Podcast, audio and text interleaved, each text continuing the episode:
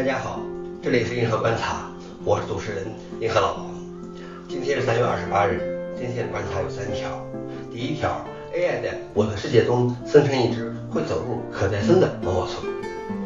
第二条，四万行有缺陷的代码差点进入 FreeBSD 内核。第三条，Open Collective 推出资助开源社区的基金。下面是第一条，AI 在我的世界中生成一只会走路、可再生的毛毛虫。3D 世界构建游戏《我的世界》中构建一个建筑或功能机器，对很多人来说并不稀奇。现在科学家们教会了神经网络，将单个立方体长成包含数千块砖头的复杂设计，比如城堡、树木或装修好的公寓楼，甚至长成功能机器，比如毛毛虫。而且 AI 从三面游戏中得到了启发，制作的这种自动吸窝机不但可以行走，还可以自动生长。在该毛毛虫被切成两段后，能够自动再生。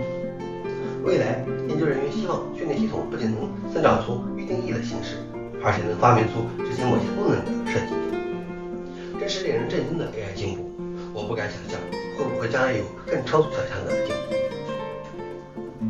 第二条是四万行有缺陷的代码差点进入 FreeBSD。为了可以在 Netscape 公司流行的 PF 生成路由器发行版中使用 WireGuard，该公司让一个开发者将 WireGuard 移植到 FreeBSD 内核，但该开发者最终提交的移植代码却大部分是未经审查和缩分测试的代码，存在多个可重新溢出、测试定制的 printf 语句，甚至有总是返回真的空验证函数。这些代码直接提交到到了 FreeBSD 代码库中。被计划纳入到 FreeBSD 十三点零中。幸好 v r g a t 创始人发现了许多问题，并着手亲自修复这些存在缺陷的代码。而对此事件，在 FreeBSD 社区引发了一些争议。事件中反映出的一个问题是，FreeBSD 似乎缺乏足够的代码审查环节，而是依赖于对代码提交者的信任来保证 FreeBSD 的质量。这让我们好吗？最后一条是 Open Collective 推出资助开源社区的基金。Open Collective 是一个非营利性平台，为集体提供接收资金的工具，同时也提供机制让这些集体成员以民主和透明的方式花钱。它为两千五百多个项目提供了服务，试图让开源项目全职工作成为在盈利性公司从事开发工作的替代选择。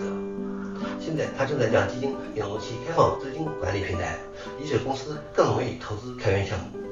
通过向该基金一次性付款，然后基金将资金重新分配给不同的项目和贡献者，而不是单独向这些项目付款。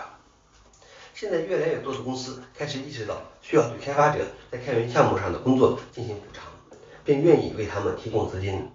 这是一件好事。开源不仅仅是热情和理想，也会成为一种职业。